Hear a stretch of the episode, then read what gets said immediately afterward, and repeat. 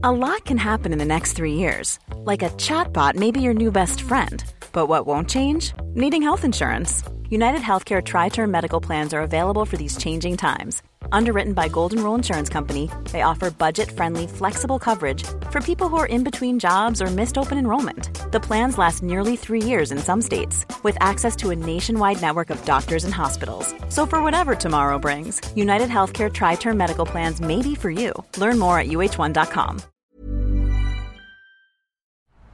Hallo und herzlich willkommen hier bei Zurückgespult. In diesem Podcast öffnen wir unser Argon Hörbucharchiv und werfen in einstündigen Features einen Blick in die Geschichte.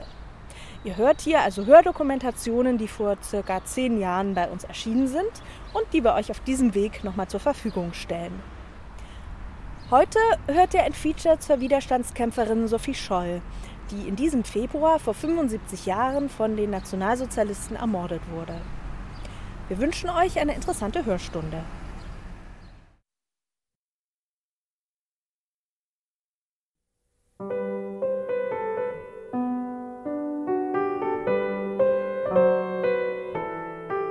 Wer war Sophie Scholl?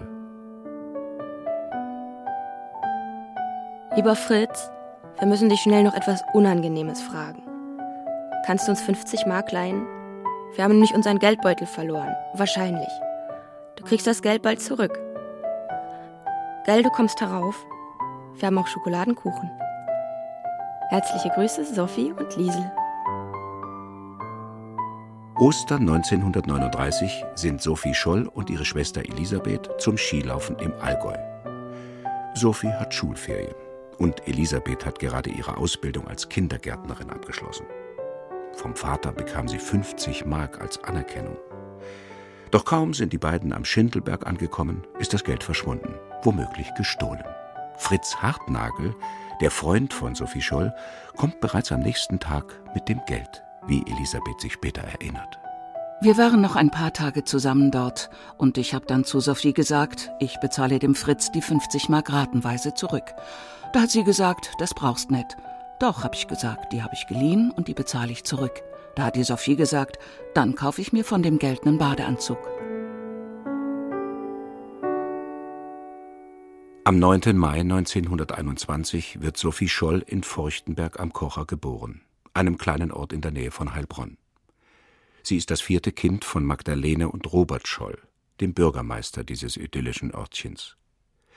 Die ersten sieben Jahre ihres Lebens verbringt sie hier im Kreis ihrer Geschwister Elisabeth, genannt Liesel, Werner, Hans und Inge, der ältesten Schwester. Hans und ich waren sozusagen die Ältesten und man hat in diesem Alter auch sich ein bisschen nach uns orientiert und Hans war der äh, ziemlich stark das stimulierende Element und man hat sehr oft das gehört, was er so von sich gegeben hat. Inge erkennt früh die Begabungen ihrer kleinen Schwester Sophie und unterstützt sie, wo sie nur kann. So sorgt sie dafür, dass Sophie von der lästigen Hausarbeit befreit wird und kauft Malutensilien für sie. Und Sophie zeichnet, malt, musiziert und verfasst Texte. So wenig ich einen klaren Bach sehen kann, ohne nicht mindestens die Füße hineinzuhängen. Genauso wenig kann ich an einer Wiese zur Mainzeit vorübergehen. Es gibt nichts Verlockenderes als solchen duftenden Grund, über dem die Blüten der Wiesenkerbel wie ein lichter Schaum schweben, daraus Obstbäume ihre blütenbesteckten Zweige recken, als wollten sie sich erretten aus diesem Meer der Seligkeit. Feuchtenberg war damals landschaftlich unbeschreiblich schön sehr schöne Mischwälder, Buchen und Tannen. Der Fluss, der Kocher, der hatte so ein Wehr und auf diesem Wehr saßen wir sehr gerne und haben das, so das Wasser über uns mhm. plätschern lassen. Und da habe ich der Sophie das Schwimmen beigebracht. Inge Scholl wird später die Erinnerung an die Münchner Widerstandsgruppe Die Weiße Rose und an ihre ermordeten Geschwister wachhalten. Ihr späterer Ehemann Ottel Eicher, übrigens einer der bekanntesten Grafikdesigner der frühen Bundesrepublik, Ottel Eicher ist mit den Scholl-Geschwistern befreundet und geht bei der Familie ein und aus. Der Vater Scholl hat sicherlich eine, eine sehr große Bedeutung für die Kinder, weil er ein sehr liberaler Mann war. Er war einer der wenigen im Ersten Weltkrieg, die sich gegen den Kriegsdienst ausgesprochen haben. Und er hat es auch durchsetzen können. Er ist zur Sanität gegangen. Dass er dann beim Roten Kreuz eingesetzt mhm. wurde. Und im Lazarett in Ludwigsburg hat er meine Mutter kennengelernt. Meine Mutter war eine ganz fröhliche und ganz uns zugewandte Frau, deren Lebensinhalt außer Gott waren die Kinder. Forchtenberg, ein mittelalterlicher Ort, da war der Vater Scholl, war da dann später Bürgermeister. Und er hat damals die Eisenbahn verlängert im Kochertal bis zu seinem Ort. Das war seine große kommunale Leistung. Allerdings scheitert Bürgermeister Robert Scholl mit seinen fortschrittlichen Ideen. Nach einer Zwischenstation in Ludwigsburg lebt die Familie ab 1932 in Ulm. Hier macht sich Robert Scholl als Steuerberater und Wirtschaftsprüfer selbstständig. Als Adolf Hitler im Januar 1933 an die Regierung kommt, erfährt Robert Scholl von Übergriffen gegen jüdische Bürger durch das NS-Regime aus erster Hand, da zu seinen Klienten auch jüdische Kaufleute gehören. Im Lauf der Jahre werden seine schlimmsten Befürchtungen bestätigt.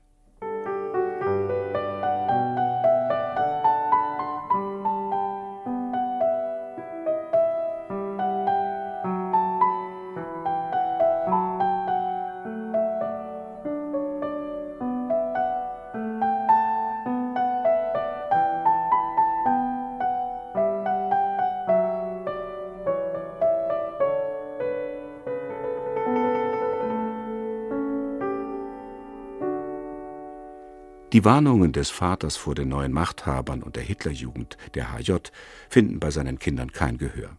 Nach und nach treten sie der HJ bzw. ihren Untergliederungen bei. Zuerst Hans, dann Inge, Elisabeth und schließlich auch Sophie und Werner. Für sie alle steht das Gruppenerleben im Vordergrund. Fahnenhissen, Uniformen, Appelle und Aufmärsche werden in Kauf genommen. Sophie ist inzwischen 16 Jahre alt. Sie lernt einen jungen, 20-jährigen Mann kennen. Fritz Hartnagel. Ich kam damals als Oberfähnrich von der Kriegsschule in Potsdam. Ich war 20. Bei einer Freundin von der Sophie war man am Sonntagnachmittag und die hat einen Plattenspieler. Und da, waren, da waren noch mehr, mehr junge Leute, junge Leute da. da. Da wurde getanzt. Die Sophie, Sophie hat ja nie eine Tanzstunde mitgemacht. mitgemacht. Sie hat also sehr mit Hingabe getanzt. Das hat sie mir auch mal geschrieben, dass sie irgendwo bei einer Tanzveranstaltung waren und dass ihre Freundin oder Klassenkameradin meinte, sie tanze sehr unanständig. Sie war empört darüber. Mit diesem Tanznachmittag beginnt eine ungewöhnliche, konfliktreiche, intensive und zugleich tragische Freundschaft, die am 22. Februar 1943 mit der Ermordung von Sophie Scholl durch das NS-Regime endet. Fritz Hartnagel, 1917 in Ulm geboren, nach 1945 studiert er Jura und wird Richter, setzt 1937 in Augsburg seine Ausbildung zum Berufsoffizier fort. Er will Pilot werden. Sophie und ihn verbindet die Liebe zur Natur. Mit Sophie und Elisabeth bin ich einmal an die oberschwäbischen Seen gefahren. Wir wollten dort Wild beobachten. Es war schon spät. Als wir uns auf den Heimweg machten, ging uns plötzlich das Benzin aus. Damals schlossen die wenigen Tankstellen, die es gab, schon um 18 Uhr. Also blieb uns nichts anderes übrig, als im Auto zu übernachten und den nächsten Morgen abzuwarten. Mit dem Wagen seines Vaters Marke Wanderer unternimmt Fritz Hartnagel an seinen freien Wochenenden von Ulm aus öfter Ausflüge. Sophie Scholl ist fast immer dabei. Manchmal auch ihre Schwester Elisabeth oder die Brüder Hans und Werner. Werner und Hartnagel kennen sich aus der Jungvolkgruppe der Hitlerjugend.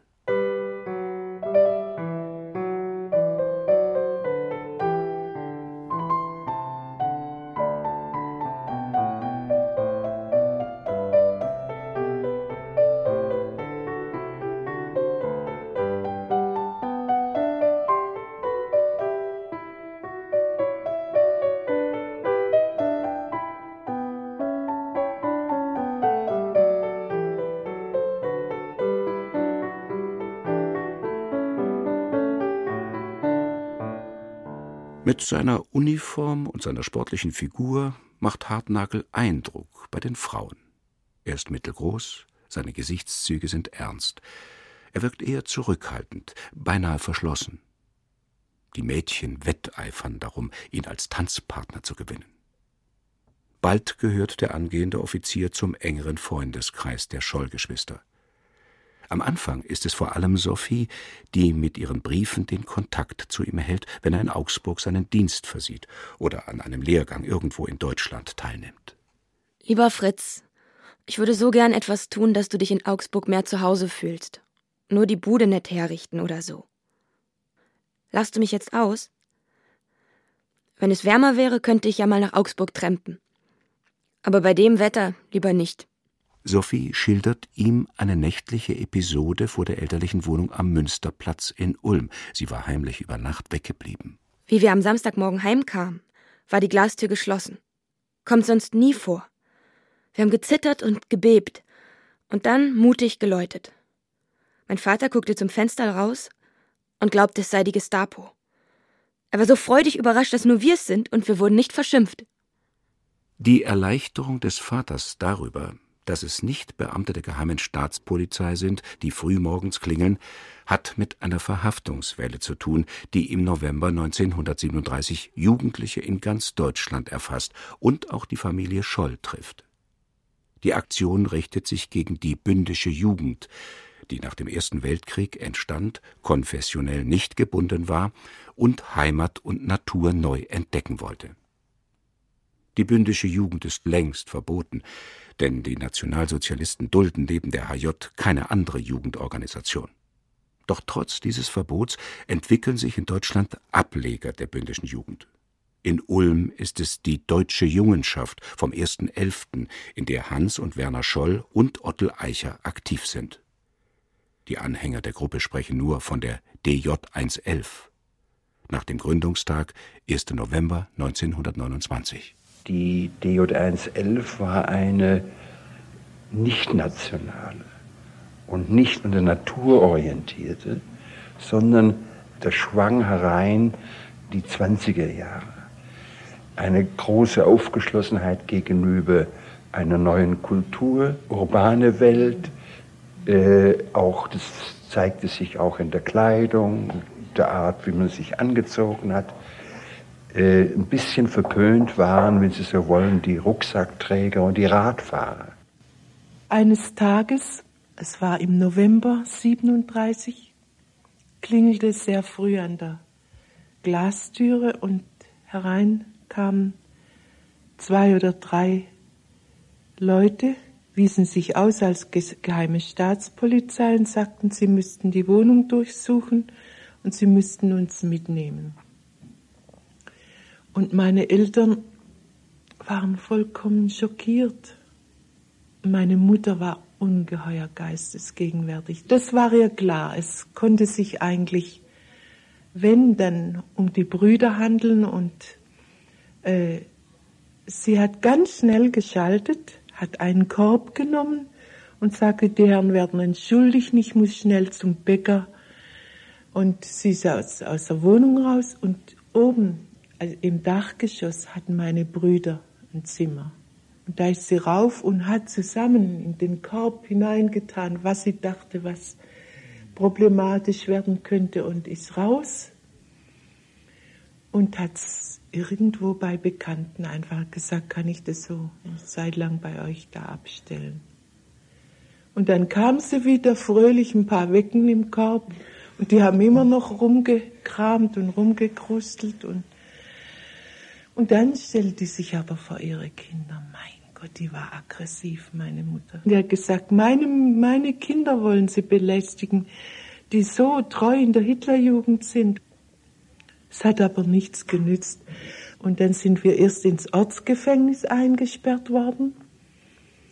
Und dann haben wir erfahren, dass die Sophie wieder entlassen worden ist. Die haben nämlich äh, versehentlich mitgenommen. Die haben nicht gemerkt, dass sie ein Mädchen ist. Der hatte ganz kurz geschnittene Haare und die dachten also, das sei ein Junge. Und wie sie dann gemerkt haben, dass es ein Mädchen ist, haben sie schließlich wieder laufen lassen. Sophie wird nach Stunden wieder entlassen. Inge und Werner Scholl werden einen Tag nach ihrer Festnahme im offenen Lastwagen über die neue Autobahn nach Stuttgart gebracht. Hans Scholl, der in Bad Cannstatt seinen Militärdienst ableistet, wird einige Wochen später, Mitte Dezember 1937, in der Kaserne festgenommen. Nach dreiwöchiger Untersuchungshaft steht er in Stuttgart wegen bündischer Umtriebe vor Gericht. Dank seiner Vorgesetzten kommt er ohne Strafe davon. Die Eltern Scholl sind vom Vorgehen der Gestapo gegen die eigenen Kinder geschockt. Mit wachsendem Groll verfolgt Vater Scholl das Treiben der Nationalsozialisten, das er vom Fenster seines Büros am Ulmer Münsterplatz beobachten kann. Die dröhnenden Aufmärsche sind ihm zuwider. Für Hans Scholl ist es nicht der erste Konflikt mit der HJ. Beim Reichsparteitag der NSDAP 1935 in Nürnberg, wo er die Ulmer Hitlerjugend vertrat, ohrfeigte er im Streit einen HJ-Führer. Seine Karriere in der Jugendorganisation war damit beendet. Auch Sophie Scholl verliert ihren Posten als BDM-Gruppenführerin, und zwar wegen Untreue und unbotmäßiger Äußerungen, wie es heißt. Allerdings besucht sie weiterhin die Gruppenabende. Ähnlich ergeht es Fritz Hartnagel. Auch er gerät wegen bündischer Aktivitäten ins Visier der Gestapo. Bevor es zum Konflikt kommt, zieht Hartnagel von sich aus einen Schlussstrich unter alle HJ-Aktivitäten.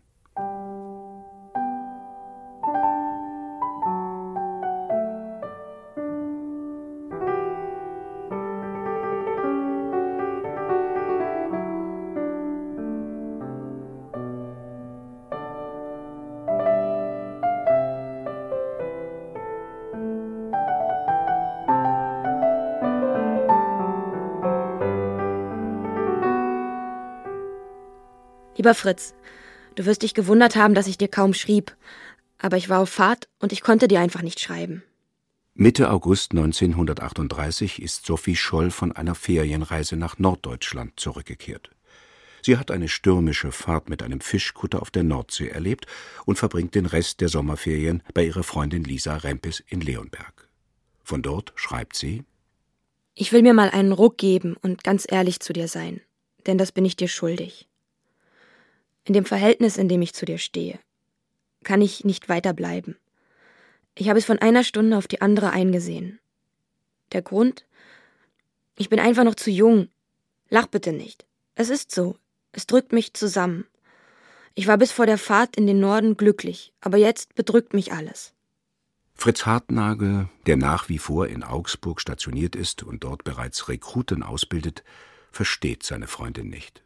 Schließlich ist sie es gewesen, die um ihn geworben und ihn gedrängt hat, den Briefkontakt zu intensivieren und seine freien Wochenenden in Ulm zu verbringen. Als er den Brief liest, liegt er seit Wochen mit Typhus in einem Krankenhaus in Augsburg. Die Ärzte haben ihm strenge Bettruhe verordnet. Auf Sophies gestörten Seelenfrieden reagiert er erst neun Wochen später, als er inzwischen wieder gesund ist. Vorher schildert er mit Begeisterung eine Geländefahrt und unterstreicht dabei, wie sehr ihm das Soldatendasein gefällt. Ich bin wieder einmal restlos begeistert von meinem Soldatenberuf. Und so paradox es klingen mag, wenn Schiller sagt, der Soldat allein ist der freie Mann, so ist es doch wahr. Erst am Ende seines Briefes ringt sich Hartnagel dann zu einer Reaktion durch, auf die Sophie Scholl schon so lange wartet. Seine Antwort überrascht. Da liegt dieser Brief vor mir, den du mir vor wenigen Wochen geschrieben hast. Und dann kann ich das alles nicht verstehen. Dann belasten mich so viele Vorwürfe, so viel Schuld. Dann nenn mich einen Lumpen und Verbrecher. Verachte, hasse mich. Bitte, du würdest mir viel helfen, Fritz. Lieber Fritz, was soll ich dir denn antworten? Ich weiß ja, dass ich an einer Schuld ebenso trage wie du dass ich zurückgesunken bin. Ich weiß, ach, ich weiß nichts mehr. Wenn du mich nicht mehr sehen noch hören kannst, wenn du von mir loskommen willst, so verstehe ich das. Ich werde das tun, was du möchtest. In ihrer Verzweiflung wendet Sophie sich an Lisa Rempis, ihre beste Freundin. Ihr kann sie alles anvertrauen. Und schon beim Schreiben findet sie wieder zu sich selbst.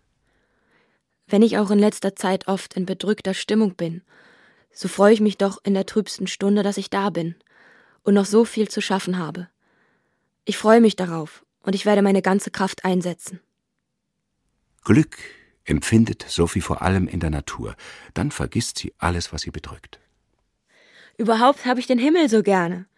Er ist so unbeeinflussbar von den Menschen, das ist doch ein herrliches Gefühl, nicht wahr? Ich gehe auch gern allein weg, in den Wald, um immer wieder das beglückende Gefühl zu haben, dass ich kleiner bin als die Bäume, dass ich winzig klein bin. Dann fühle ich mich glücklich und geborgen und meine auf alle Menschen verzichten zu können. Was natürlich wieder nicht stimmt. Ihre Stimmung Fritz Hartnagel gegenüber wechselt. Einmal fordert sie ihn auf, sich für oder gegen sie zu entscheiden. Dann wünscht sie sehnlichst seine Nähe, um mit ihm die Gedichte von Manfred Hausmann, den sie sehr verehrt, zu lesen. So schwelt der Konflikt über Monate und zieht sich bis ins Frühjahr 1939. Und ihre Ratlosigkeit nimmt zu. Ich weiß ja selbst nicht, was richtig oder falsch. Hier stehe ich und dort du. Wem soll ich nachgeben? Es ist so schlimm, immer diese beiden Seiten in mir. Ich möchte dich so gern da haben. Jetzt. Es ist solches Frühlingswetter. Was möchtest du an mir haben? Liebe Sophie, wie soll ich dir bloß antworten? Ich weiß nur, dass es etwas Großes und Schönes sein muss, das mich bewegt. Was ich von dir haben möchte? Nichts. Sophie, gar nichts. Nur was du mir schenken magst und kannst. Ich will es wahren als mein Allerheiligstes. Sophie ist erleichtert und dankbar. Allerdings bleiben die Gegensätze bestehen. Jedenfalls könnten ihre Vorstellungen von der Zukunft kaum unterschiedlicher sein. Auf der einen Seite Fritz Hartnagel, der angehende Offizier, der mit großer Begeisterung den Beruf des Soldaten ausübt und in der Wehrmacht Karriere machen will, und auf der anderen Sophie Scholl, die Oberschülerin, die ihren künstlerischen Neigungen nachgeht und nach dem Abitur ein Studium der Philosophie und der Naturwissenschaften anstrebt. Im Sommer 1939 wollen die beiden sogar allein einen gemeinsamen Urlaub unternehmen. Sie träumen von einer Schiffsreise entlang der dalmatinischen Küste. Doch im Zuge der Kriegsvorbereitungen hat das NS-Regime eine Devisensperre verhängt. Kurzfristig entscheiden sich Sophie und Fritz für einen Urlaub an der Nordsee. Es werden unbeschwerte Tage, die sie mit Schwimmen, Wandern und Nichtstun verbringen, wie Sophie ihrer Schwester Elisabeth berichtet. Von der Nordsee bin ich wieder ganz begeistert. Die Brandung ist einfach ganz herrlich. Ich würde mich in dem Wellengeschaukel wie im siebten Himmel fühlen, wenn das Salzwasser mich nicht immer wieder so grausam ernüchtern würde. Zum Ende der Ferien fahren sie ins Künstlerdorf Worpswede bei Bremen, wo Sophie im Jahre zuvor ihren Lieblingsdichter Manfred Hausmann Martha Vogeler, die Frau des Malers und Grafikers Heinrich Vogeler, und die Bildhauerin Clara Westhoff kennengelernt hat. Dieses Mal gilt ihr Augenmerk dem Werk der früh verstorbenen Malerin Paula Modersohn-Becker, deren künstlerische Unabhängigkeit sie beeindruckt. Sie hat für eine Frau ungeheuer selbstständig gearbeitet, sich in ihren Bildern nach niemandem gerichtet. Gestern Abend waren wir noch an der Hamme. Da hat mir die Landschaft einen großen Eindruck gemacht. Sie war so sanft und dunkel. Sonst aber möchte ich lieber auf der Alp sein, lieber unter süddeutschen Menschen. Den Norddeutschen komme ich nicht nahe. Von diesem Urlaub werden Sophie und Fritz in den Monaten der Trennung, die vor ihnen liegen, noch lange schwärmen. Die Wehrmacht steht kurz vor dem Überfall auf Polen. Ich kann ganz ruhig an dich denken und ich bin froh, es so ohne jede Verpflichtung tun zu können, wie ich will. Es ist schön, wenn zwei miteinander gehen, ohne sich zu versprechen, wir treffen uns da und da wieder oder wollen immer beieinander bleiben. Sie gehen so einfach ein Stück zusammen, und wenn es sich gibt, dass sich ihre Wege trennen, so geht jedes in seiner Richtung so ruhig weiter. Ich bin hier auf meinem Schreibtisch umlagert von Vorschriften, Papier, Lineal, Winkelmesser, Bleistiften, Farbstiften und der Tisch und Boden sind bepflastert mit Landkarten. Es ist ja das reinste Armee-Oberkommando. Solange ich nichts von dir habe, denke ich abends immer an unseren Spaziergang auf dem schmalen Uferweg an der Donau. Seither haben wir beinahe jede Nacht einen sichtbaren Mond. Erinnerst du dich noch, wie der Mond mit Wolken focht? Heute ist er rund und verschwommen mit einem riesigen Hof, dessen äußerster Rand alle Regenbogenfarben besitzt.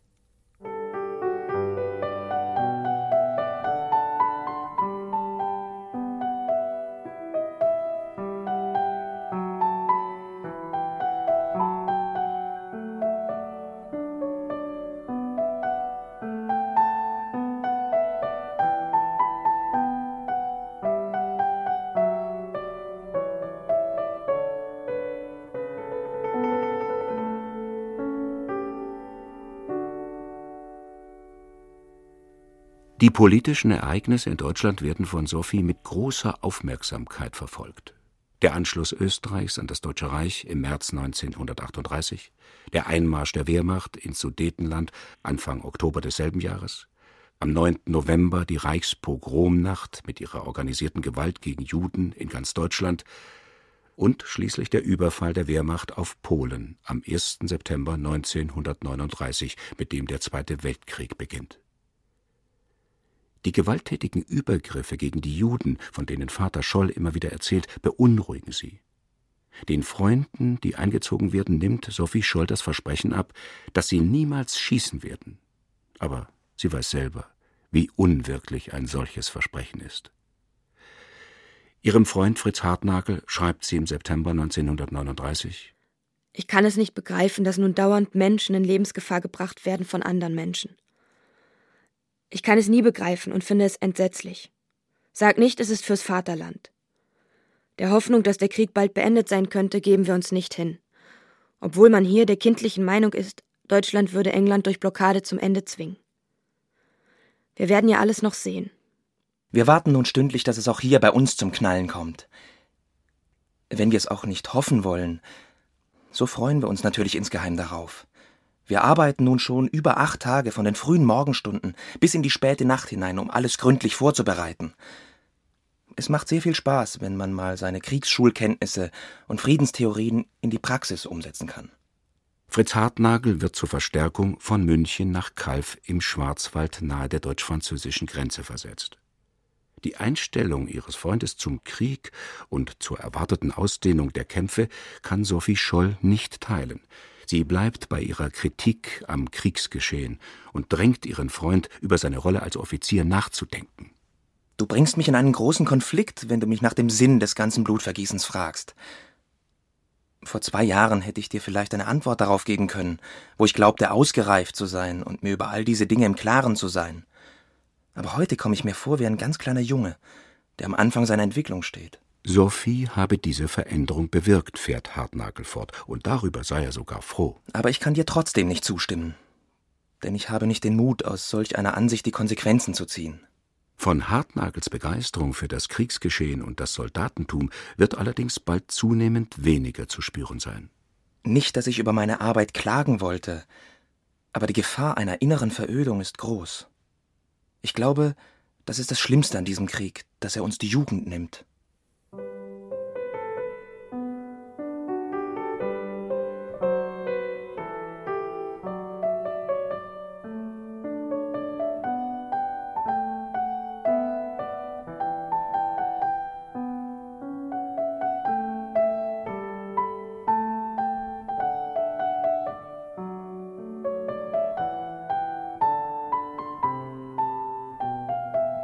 Anfang des Jahres 1940 bleibt Fritz Hartnagel zwar vom Kampfgeschehen vorerst verschont, muss allerdings jederzeit mit einem Fronteinsatz rechnen.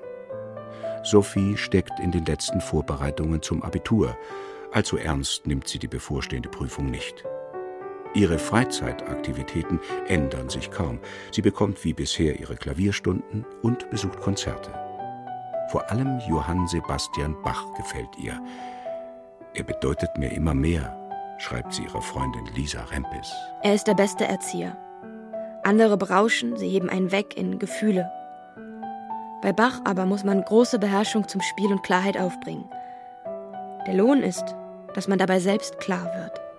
Auch gegenüber Hartnagel, der selber Geige und Klavier spielt, schwärmt Sophie von Bach.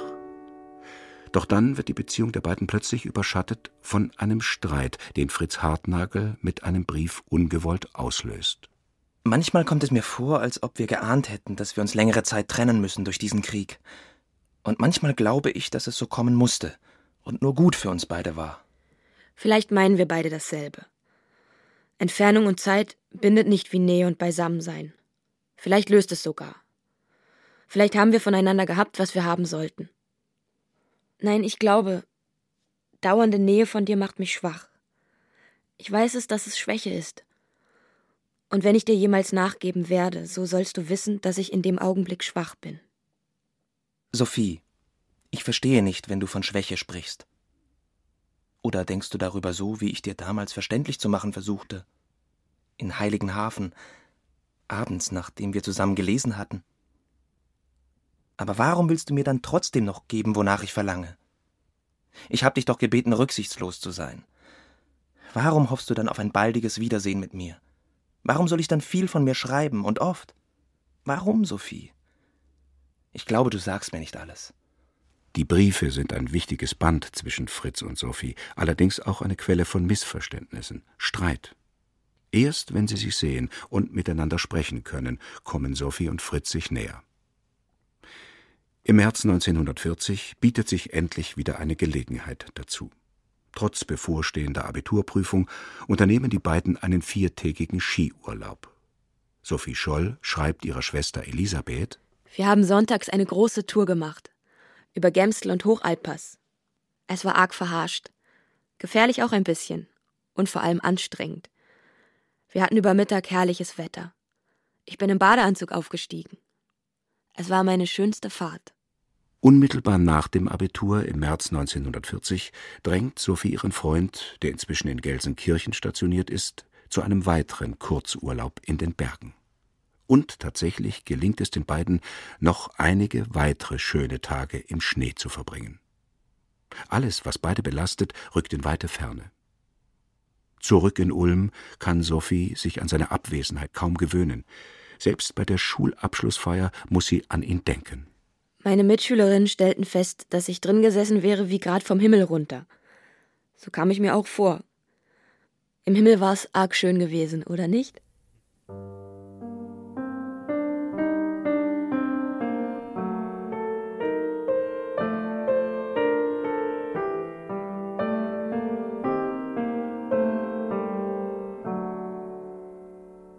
Im April 1940 befiehlt Adolf Hitler den nächsten Angriff, allerdings nicht, wie allgemein angenommen, auf die westlichen Nachbarn. Vielmehr überfallen die deutschen Truppen Dänemark und Norwegen. Dänemark wehrt sich nur kurz und kapituliert. Norwegen dagegen leistet Widerstand, muss sich jedoch einige Wochen später ebenfalls geschlagen geben. In der Zwischenzeit hat der Westfeldzug gegen Belgien, die Niederlande und Frankreich begonnen. Fritz Hartnagel ist von Beginn an mit dabei. Als Leiter einer Fernmeldeeinheit folgt er der kämpfenden Truppe gewissermaßen auf dem Fuß. Zum ersten Mal erlebt der Leutnant die Brutalität und Sinnlosigkeit des Krieges. Auf den Straßen liegen umgeworfene Autos, Kriegsmaterial und tote Pferde in großer Zahl. In der Nähe der Stadt Turnhout in Nordbelgien erleben er und seine Leute, wie vor ihnen ein Sprengkörper eine Brücke zum Einsturz bringt. Dabei wird ein Bauer durch die Luft geschleudert.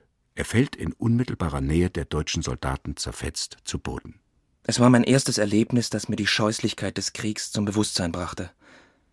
Als ich mittags in meiner Schreibstube saß und im Radio ein herrliches Mozart-Menuett gespielt wurde, fragte ich mich, warum nicht alle Menschen diesem Menuett zuhören können, sondern sich ermorden und verstümmeln müssen. Das schreckliche Unglück an der Brücke ist nur der Anfang. Seine Einheit folgt einer Spur der Verwüstung und Vernichtung. Zerstörte Häuser, geplünderte Läden und Geschäfte, Kolonnen von Flüchtlingen und Kriegsgefangenen, die um ein Stück Brot betteln. Längs der Straße liegen die ausgebrannten und zerschossenen Kraftfahrzeuge und grässlich stinkende Pferdekadaver. Manchmal liegen auch noch gefallene Soldaten am Straßenrand, deren Anblick mir oft lange nicht aus der Erinnerung schwindet. Was Fritz Hartnagel erst später begreift, seine Schilderungen vom Kriegsalltag bringen Sophie Scholl dazu, das NS-Regime noch entschiedener und radikaler abzulehnen. Sie schwankt zwischen den Gefühlen, die sie für Fritz empfindet, und dem Aufbegehren gegen das, was ihr Freund tut. Ich wünsche dir sehr, dass du diesen Krieg und diese Zeit überstehst, ohne ihr Geschöpf zu werden. Wir haben alle unsere Maßstäbe in uns selbst, nur werden sie zu wenig gesucht. Vielleicht auch, weil es die härtesten Maßstäbe sind. Mitte des Jahres 1940 kommt es erneut zu einem heftigen Konflikt zwischen den beiden. Wiederum ist eine Formulierung von Hartnagel der Auslöser. Er meint, ihr das Soldatentum erklären zu müssen. Er lebe gewissermaßen auf zwei Ebenen. Einmal seien es seine Pflichten als Soldat und dann seine Beziehung zu ihr. Sophie Scholl leuchtet das nicht ein. Ich glaube es zu gerne, dass du mir, wenn wir auf weltanschauliche und davon schlecht zu trennen politische Gespräche kommen, nur aus Opposition widersprichst. Ich kenne dies, man tut es gern. Ich aber habe nie aus Opposition gesprochen, wie du vielleicht auch heimlich glaubst. Im Gegenteil. Ich nahm unbewusst immer noch etwas Rücksicht auf deinen Beruf, in dem du gebunden bist. Dass es vielleicht letzten Endes auch ausmacht, dass du diese Dinge auch vorsichtiger wägst. Vielleicht auch Zugeständnisse machst, hierhin und dorthin. Ich sehe meine Aufgabe als Offizier weniger in der Ausbildung in irgendeinem Waffenhandwerk, als in der Erziehung zum Soldaten. Ich weiß, dass ich dazu noch sehr viel an mir arbeiten muss, aber wenn ich je in der Lage sein sollte, darin etwas zu leisten, sehe ich in meinem Beruf eine der schönsten Aufgaben. Sophie Scholl bleibt hart. Sie verlangt von ihrem Freund eine radikale Kehrtwendung, wie er rückblickend berichtet. Für mich war das ein gewaltiger Sprung, während des Krieges zu sagen, wir müssen den Krieg verlieren. Aber wenn man Offizier ist und im Krieg ist, dann innerlich praktisch auf die andere Seite überzuwechseln, das ist natürlich ein gewaltiger Sprung, der äh, sich nicht von heute auf morgen bei mir vollzogen hat. Also das ist vielleicht auch kennzeichnend für die Sophie, die sehr gefühlvoll sein konnte, aber einen ungeheuer scharfen Verstand hatte und eine Logik und diese logische Konsequenz bis zum Ende durchdachte. Der Streit zieht sich über mehrere Monate hin.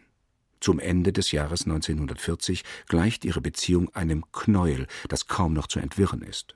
Politische Gegensätze, Meinungsverschiedenheiten über den Krieg und die Rolle, die Hartnagel darin spielt, belasten ihre Freundschaft, für die es keine klare Perspektive mehr gibt. Doch Ende Februar 1941 ergibt sich die Gelegenheit für ein Wiedersehen. Hartnagel hält sich für eine Woche in Ulm auf. Fast täglich treffen sich die beiden, reden über alles und finden wieder zueinander. Nach seiner Abreise schreibt sie ihm Ich bin in Gedanken auch öfters bei dir als sonst. Denn ich weiß ja, dass ich auf dich bauen kann, dass du mich liebst. Deshalb müssen wir uns ja nicht binden. Ich merke, wie ich dich von neuem anders lieb gewinne. Liebe ohne feste Bindung. Liebe ohne Besitzansprüche und Liebe zu einem höheren Wesen. Darauf dürften die beiden sich verständigt haben. Sophie Scholl hat sich offenbar auf der ganzen Linie durchgesetzt. Aber auch Fritz Hartnagel fühlt sich wie von einer schweren Last befreit. Er entdeckt eine ganz neue Welt des Denkens und Handelns, die er zusammen mit Sophie erschließen will.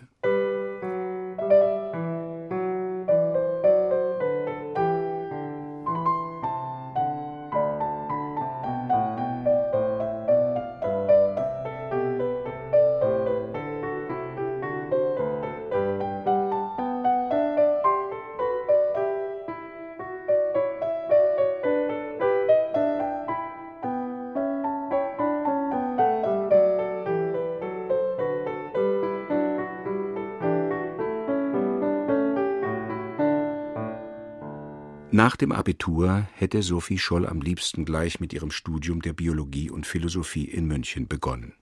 Doch Voraussetzung dafür ist ein halbjähriger Einsatz beim Reichsarbeitsdienst.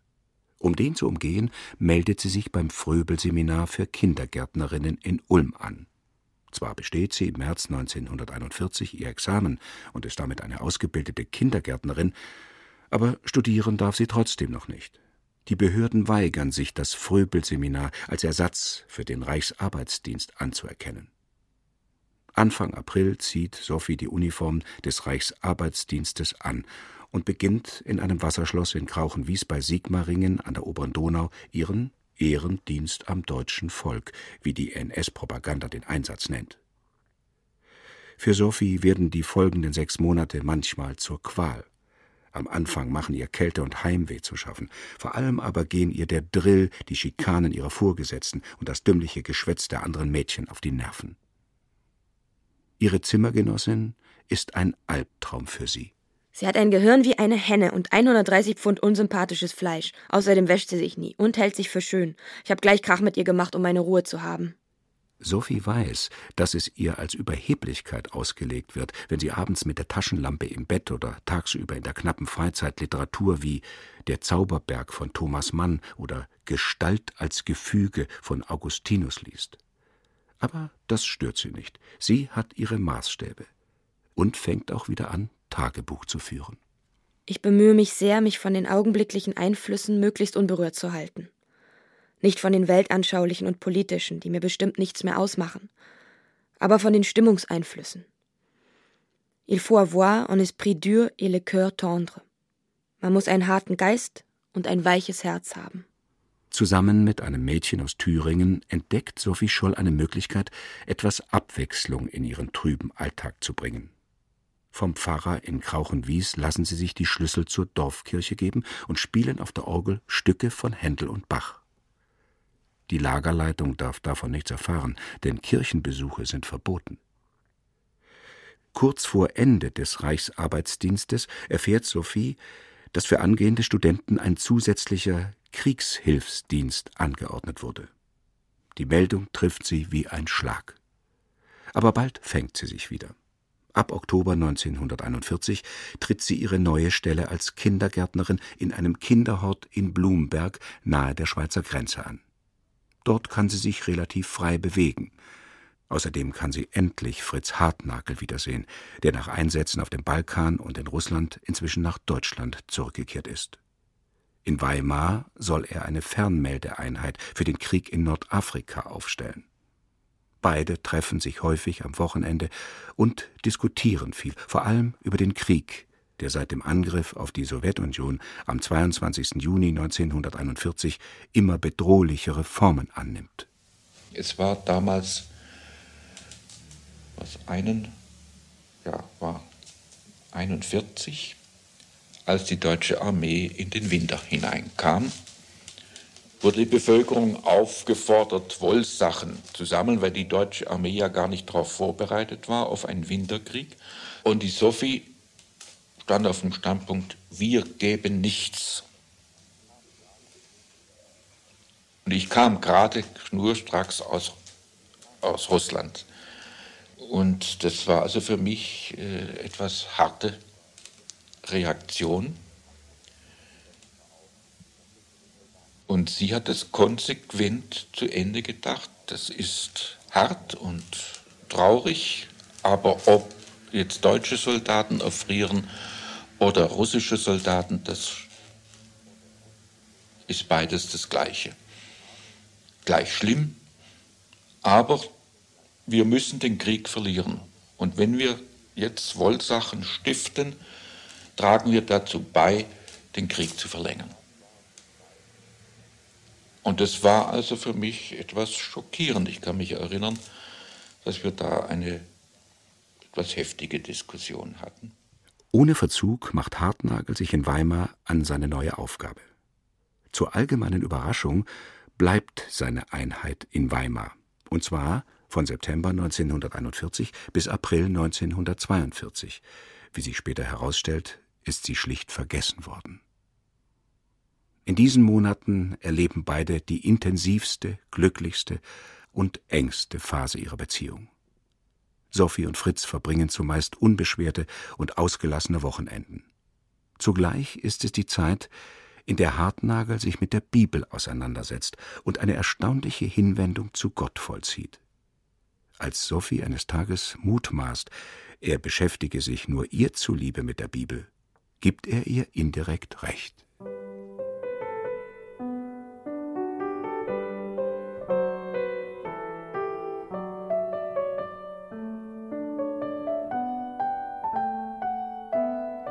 Musik aber macht das Herz weich.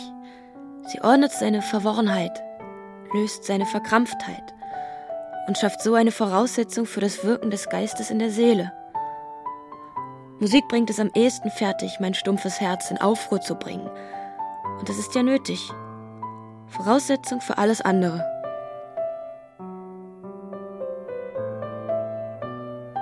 Dann hatte ich ein solches Verlangen, dieselbe klare Luft zu atmen wie jene Menschen, die das Stück geschaffen haben. Und schon das Verlangen hat genügt, mich ein bisschen aus dem umgebenden Schlamassel, einem zähen Brei, einem feindlichen Brei gleich, herauszuheben. Am 9. Mai 1942 verlässt Sophie Scholl ihr Elternhaus in Ulm, um zum Studieren nach München zu gehen. Dort wartet schon ihr Bruder Hans auf sie. Dieser 9. Mai ist ihr 21. Geburtstag, der letzte, den sie erleben wird.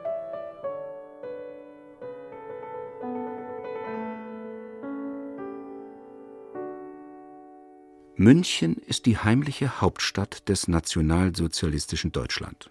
Die Universität zählt zu den traditionsreichsten und reaktionärsten. Und gleichzeitig gibt es gerade an dieser Universität Studenten, die heftig über Möglichkeiten zum Widerstand diskutieren. Es sind Hans Scholl, Alexander Schmorell, genannt Schurig oder Alex, Christoph oder Christel Probst und Willi Graf. Sie bilden den Kern der Widerstandsgruppe Die Weiße Rose, die mit Flugblättern das NS-Regime bekämpft. An allen Stellen muss der Nationalsozialismus angegriffen werden, an denen er nur angreifbar ist. Sabotage in rüstungs- und kriegswichtigen Betrieben, Verhinderung des reibungslosen Ablaufs der Kriegsmaschine, wir schweigen nicht. Wir sind euer böses Gewissen. Die Weiße Rose lässt euch keine Ruhe. Von einem befreundeten Architekten, der beruflich in Polen und in der Sowjetunion zu tun hat, erfahren die Studenten von Massendeportationen und Massenerschießungen in den besetzten Gebieten. Es spricht sich herum, dass Juden und geistig und körperlich Behinderte brutal umgebracht werden.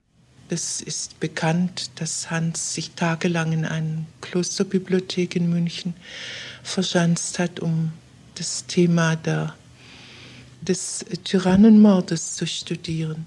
Sie konnten sich das vorstellen und wahrscheinlich haben sie den 20. Juli voll, hätten sie ihn voll und ganz bejaht. Wahrscheinlich weiß Sophie Scholl schon seit Frühjahr 1942 von den Widerstandsaktivitäten ihres Bruders. Sophies Schwester Elisabeth Sie und Fritz Hartnagel werden später heiraten. Elisabeth Hartnagel also schließt dies aus dem zeitlichen Ablauf der Ereignisse, vor allem aus einem Treffen Sophies mit Fritz Anfang Mai 1942 in Freiburg. Mein Mann sagte mir, dass Sophie ihn in Freiburg um 1000 Reichsmark und einen abgestempelten Bezugsschein für eine Vervielfältigungsmaschine gebeten habe. Bei dieser Gelegenheit hat er Sophie gefragt, wofür sie das Geld brauche. Für einen guten Zweck, habe sie geantwortet. Seine nächste Frage lautete Bist du dir darüber im Klaren, was du tust? Sophie habe diese Frage entschieden bejaht. Mehrfach bittet Sophie Scholl ihren Freund um Geld. Hartnagel schickt ihr großzügig immer wieder Beträge, ohne zu wissen, dass er damit die Flugblätter der Weißen Rose finanziert. Allerdings ahnt er, dass sie verbotene Schriften in Umlauf bringt. Ich habe heute 200 Reichsmark, was ich gerade bei mir habe, für dich eingezahlt. Leider kann ich es nicht mit dem Flugzeug mitgeben, da es auf dem Feldpostweg gehen muss, denn nur so in einem Brief wäre zu riskant. Schreib mir bitte gleich, wenn es nicht reicht. Ich lasse dir dann von zu Hause welches schicken. Notfalls kannst du ja auf meine Kosten Schulden machen. Nach Ende des Sommersemesters hält Sophie Scholl nichts mehr in München. Ihr Bruder Hans und seine Freunde müssen mit einer Studentenkompanie Ende Juli 1942 nach Russland abreisen und am 3. August beginnt ein Prozess wegen Heimtücke gegen ihren Vater. Robert Scholl hat in seinem Büro in Anwesenheit einer Mitarbeiterin Hitler eine Gottesgeißel genannt. Die Angestellte denunziert ihn bei der Gestapo. Robert Scholl wird daraufhin von einem Sondergericht zu einer Gefängnisstrafe von vier Monaten verurteilt, die er kurz darauf antreten muss. Anfang September 1942 schickt Sophie ihm einen Brief ins Gefängnis. Mein lieber Vater, nun da du nicht mehr da bist, der uns auf dem Laufenden hält, höre ich gewissenhaft die Nachrichten und stehe oft vor der Karte Europas. Aus dem Felde kommen immer nur gute Nachrichten. Von vielen Freunden, denen ich von dir schrieb, soll ich dich grüßen. Sie bauen alle an der Mauer von Gedanken, die um dich sind. Du spürst doch, dass du nicht allein bist. Denn unsere Gedanken, die reißen die Schranken und Mauern in zwei. Die Gedanken Deine Sophie. Die Gedanken sind frei. Manchmal stellt sich Sophie Scholl abends in die Nähe des Ulmer Gefängnisses, um dem Vater auf ihrer Blockflöte das Lied zu spielen, das in ihrer Familie zum Symbol geworden ist.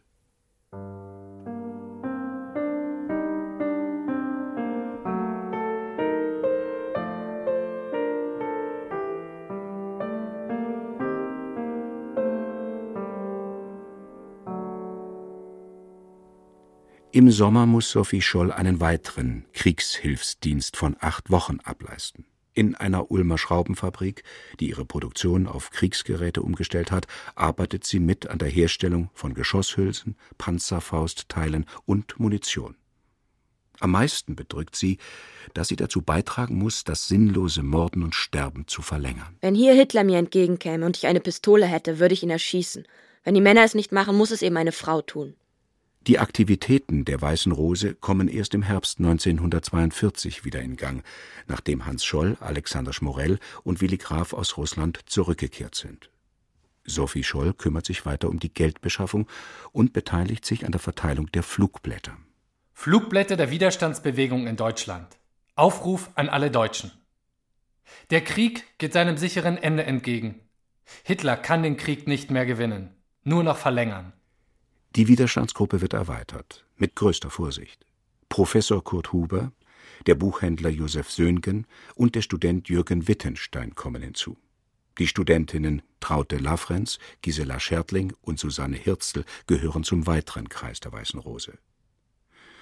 Professor Huber, der an der Münchner Universität Philosophie und Musikwissenschaften lehrt, spielt in der Weißen Rose bald eine wichtige Rolle als Ratgeber. Erste Kontakte zu anderen Widerstandszellen in Deutschland werden geknüpft. An möglichst vielen Universitäten sollen sich nach dem Vorbild der Weißen Rose Gruppen bilden und über die Verbrechen der Nationalsozialisten aufklären. Wie im Jahre 1918 versucht die deutsche Regierung alle Aufmerksamkeit auf die wachsende U-Boot-Gefahr zu lenken. Während im Osten die Armeen unaufhörlich zurückströmen, im Westen die Invasion erwartet wird. Mit mathematischer Sicherheit führt Hitler das deutsche Volk in den Abgrund. Herstellung und Vertrieb der Flugblätter sind mit vielen Mühen und großen Gefahren verbunden. Bei jedem Luftangriff unterbrechen die Mitglieder der Weißen Rose ihre Arbeit und verstecken den Vervielfältigungsapparat. Bald tauchen die Flugblätter in Berlin, Hamburg, Frankfurt, Saarbrücken und auch in Salzburg und Wien auf. In München ist die Gestapo aufs höchste alarmiert. Sie bildet eine Sonderkommission, um die Urheber ausfindig zu machen. Die Gruppe lernt, mit der Gefahr zu leben, auch mit der inneren Leere und der Angst, wie Sophie Scholl ihrem Tagebuch anvertraut. Sobald ich allein bin, verdrängt eine Traurigkeit jede Lust zu einer Tätigkeit in mir. Wenn ich ein Buch zur Hand nehme, dann nicht aus Interesse, sondern so, als ob es ein anderer täte. Die schlimmsten Schmerzen, und wären es bloß körperliche, sind mir tausendmal lieber als diese innere leere Ruhe. Wenn man sich vorstellt, dass ein Kreis, der möglichst klein gehalten werden muss, damit nichts entdeckt wird. Wenn Sie sich vorstellen, dass Sie das letzte, das letzte oder vorletzte Flugblatt, da war die Auflage 8.000 bis 12.000. Das haben Sie alles auf einem Vervielfältigungsapparat mit so einer Drehmaschine. Fünf Leute gemacht. Und ich glaube, dass zu der ungewöhnlichen Fähigkeit mitzuleiden diese Belastung kam. Von Weimar wird Fritz Hartnagel im März 1942 mit seiner Einheit nach Le Mans in Frankreich verlegt. Der Aufenthalt dort dient der Vorbereitung für einen weiteren Einsatz an der Ostfront. Hartnagel rechnet mit einer längeren Trennung von Sophie. Liebe Sophie, ich spüre, dass es das Einzige ist, was ich dir geben kann meine bedingungslose Liebe, die nichts von dir fordert oder erwartet. Dies will ich mir zur Aufgabe machen, an der ich mich auch selbst bewähren muss. Denn wenn ich auch vor allem dir etwas damit geben möchte, so diene ich unmittelbar auch mir selber. Auf dem Weg in den Osten trifft Hartnagel in der zweiten Hälfte des Monats Mai 1942 in München noch einmal mit Sophie zusammen. Über diese Begegnung ist nur so viel bekannt, dass beide einen langen Spaziergang durch den Botanischen Garten unternehmen. Am 20. Mai trennen sie sich. Es ist ein Abschied auf immer.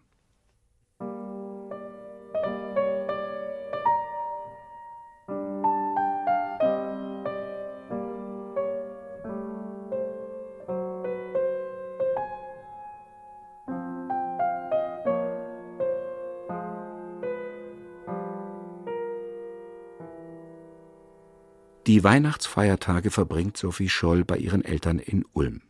Der Druck, dem sie in München ausgesetzt ist, schwindet. Im Januar und in der ersten Hälfte des Monats Februar 1943 schreibt Sophie weitere Briefe.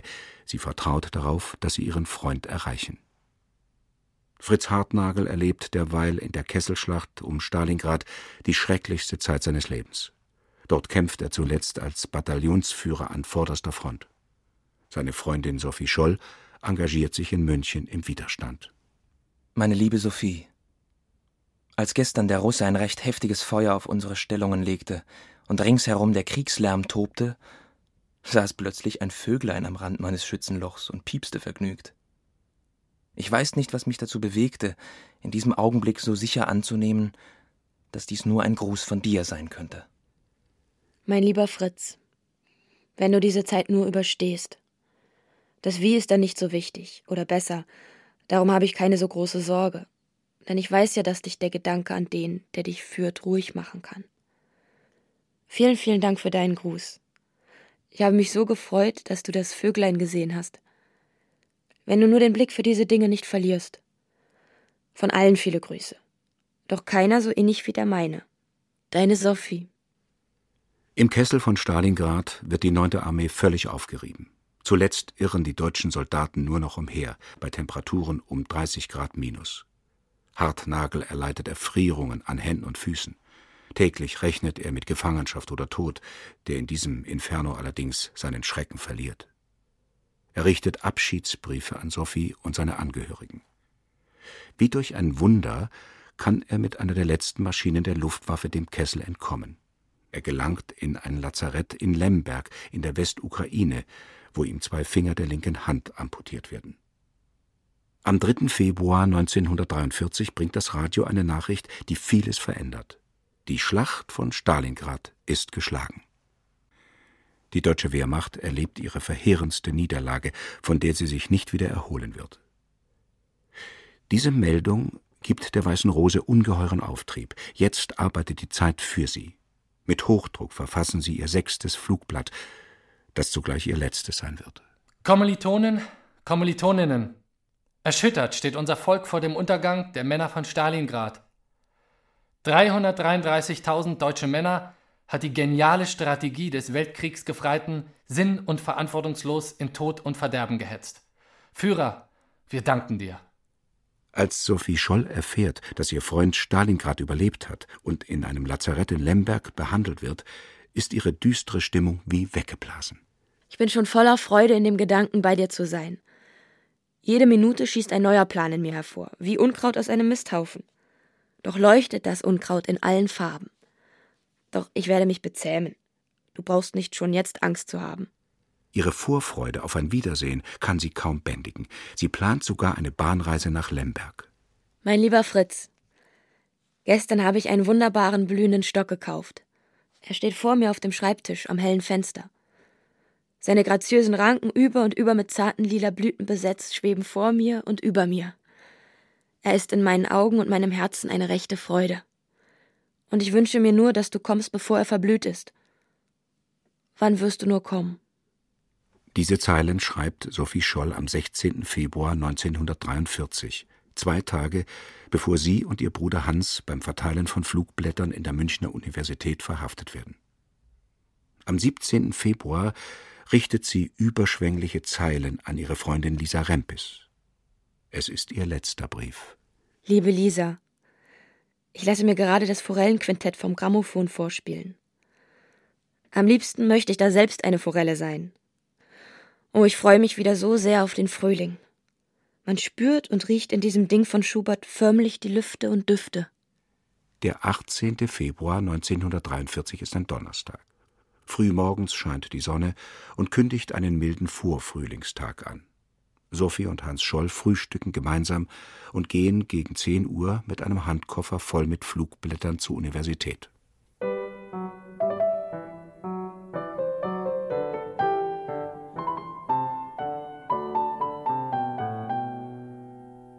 Sophie und Hans Scholl haben es eilig. Hastig verteilen sie im Universitätsgebäude die mitgebrachten Flugblätter auf Treppen, Fensterbänken und Mauervorsprüngen, bis auf einen kleinen Rest. Noch dauern die Vorlesungen an. Der riesige Lichthof ist menschenleer.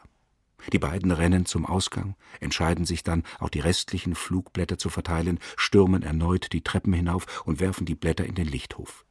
In diesem Augenblick öffnen sich die Hörsäle. Sophie und Hans rasen nach unten und laufen dem Hausmeister, dem Pedell Jakob Schmid, direkt in die Arme. Dieser packt die beiden und schreit mehrmals, sie sind verhaftet. Im Wittelsbacher Palais, der Gestapo-Zentrale, werden die beiden verhört. Während Propagandaminister Josef Goebbels am Abend des 18. Februar 1943 im Berliner Sportpalast zum totalen Krieg aufruft, müssen Sophie und Hans in getrennten Vernehmungen Rede und Antwort stehen. Ihr Freund Christoph Probst wird am nächsten Tag in Innsbruck verhaftet. Zunächst bleiben Sophie und Hans bei ihrer Version, sie hätten mit den Flugblättern nichts zu tun. Doch dann wird das Ergebnis der Durchsuchung ihrer Zimmer an der Franz-Josef-Straße bekannt. Dort findet die Gestapo mehrere hundert neue Acht-Pfennigmarken zum Verschicken der Aufrufe, ein gefährliches Indiz. Als alles Leugnen nicht hilft, übernehmen sie die Verantwortung für die Flugblätter und andere Aktionen. Wie die Vernehmungsprotokolle belegen, bekennt Sophie sich im Verhör ausdrücklich zum Widerstand. Ich war mir ohne weiteres im Klaren darüber, dass unser Vorgehen darauf abgestellt war, die heutige Staatsform zu beseitigen und dieses Ziel durch geeignete Propaganda in breiten Schichten der Bevölkerung zu erreichen. Als der Beamte ihr entgegenhält, ihre Handlungsweise sei ein Verbrechen am Volk und vor allem an den hart kämpfenden Truppen im Osten, erwidert Sophie Scholl Ich bin nach wie vor der Meinung, das Beste getan zu haben, was ich gerade jetzt für mein Volk tun konnte. Ich bereue deshalb meine Handlungsweise nicht und will die Folgen, die mir aus meiner Handlungsweise erwachsen, auf mich nehmen. Am 22. Februar 1943 tagt der Volksgerichtshof im Raum 216 des Justizpalastes in München. Den Vorsitz hat Roland Freisler, der Präsident des Volksgerichtshofes, der eigens mit einer Sondermaschine angereist ist. An Freisler erinnert Leo Samberger, damals Gerichtsreferendar. Allen voran die tobende, schreiende, bis zum Stimmeüberschlag brüllende und immer wieder explosiv aufspringende Figur des berüchtigten Präsidenten des Volksgerichtshofes Roland Freisler. Sein derbes Gesicht mit den vorquellenden Augen und den gespreizten Fleischohren stand im merkwürdigen Kontrast zu dem würdigen Barett auf seinem Kopf. Das Urteil steht von vornherein fest. Sophie und Hans Scholl sowie Christoph Probst erhalten die Todesstrafe. Das Urteil wird noch am selben Tag vollstreckt. Einer der Bewacher hat später aufgeschrieben, wie die drei in den Tod gegangen sind. Wir wollten, dass sie noch eine Zigarette miteinander rauchen konnten. Es waren nur ein paar Minuten, aber ich glaube, es hat viel für sie bedeutet. Ich wusste nicht, dass Sterben so leicht sein kann, sagte Christoph Probst. Und dann, in wenigen Minuten, sehen wir uns in der Ewigkeit wieder. Dann wurden sie abgeführt. Zuerst das Mädchen. Sie ging, ohne mit der Wimper zu zucken. Gegen 17 Uhr betritt Sophie Scholl die Hinrichtungsstätte des Gefängnisses München-Stadelheim. In dem Raum befinden sich der Reichsanwalt, ein Vertreter der Gefängnisleitung, ferner ein Arzt, der Gefängnispfarrer und der Scharfrichter mit seinen beiden Gehilfen. Der schwarze Vorhang, der die Guillotine verhüllt, wird zur Seite gezogen. Ohne Gegenwehr lässt Sophie Scholl sich an ein Liegebrett schnallen, das unter das Fallbeil geschoben wird. Die Männer starren ihren schmalen Körper an, als das Fallbeil aus der Verankerung gelöst wird und ihr den Kopf abtrennt. Auf die gleiche Weise sterben ihr Bruder Hans und Christoph Probst. Die Zerschlagung der Münchner Widerstandsgruppe Die Weiße Rose beginnt. Am 22. Februar erhält Fritz Hartnagel den Brief, den Sophie ihm am 16. Februar geschrieben hatte. Er antwortet ihr noch am selben Tag. Wieder hat mich heute ein Gruß erreicht, von dem mir als erstes zarte, lilarote Blütenblätter in den Schoß fielen. Und wie ich dann deinen Brief in den Händen halte und dazu die Sonne schon ganz warm durchs Fenster hereinstrahlt, muss da nicht der Frühling bei mir einkehren oder zumindest eine Vorahnung? Fritz Hartnagel schreibt weiterhin Briefe an sie, bis er durch eine Nachricht von Sophies Mutter von den Todesurteilen erfährt.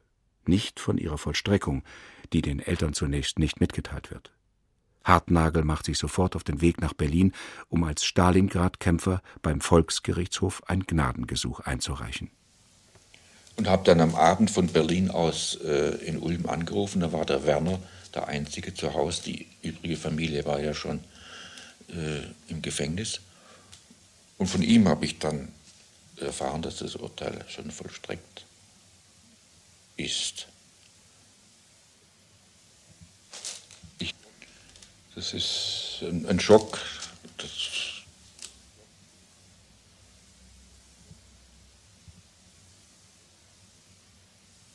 ich habe Werner nur gesagt, dass ich komme mit dem nächsten Zug nach Ulm.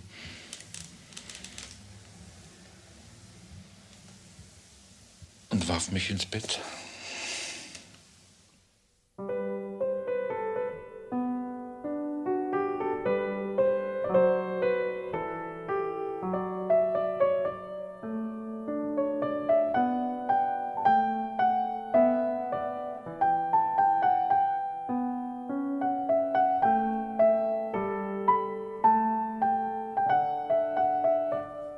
Sophie Scholl Ein Leben. Eine Hörbiografie von Hermann Finke. Erzähler Matthias Ponnier. Sophie Scholl Julia Jentsch. Fritz Hartnagel Alexander Kuhn. In weiteren Rollen Martin Engler, Christian Körner, Britta Sommer. Klavier Matthias Schwab. Ton Matthias Pätsch. Regie Gottfried von Einem. Eine Produktion von Mainland Media im Auftrag von Argon Hörbuch 2007.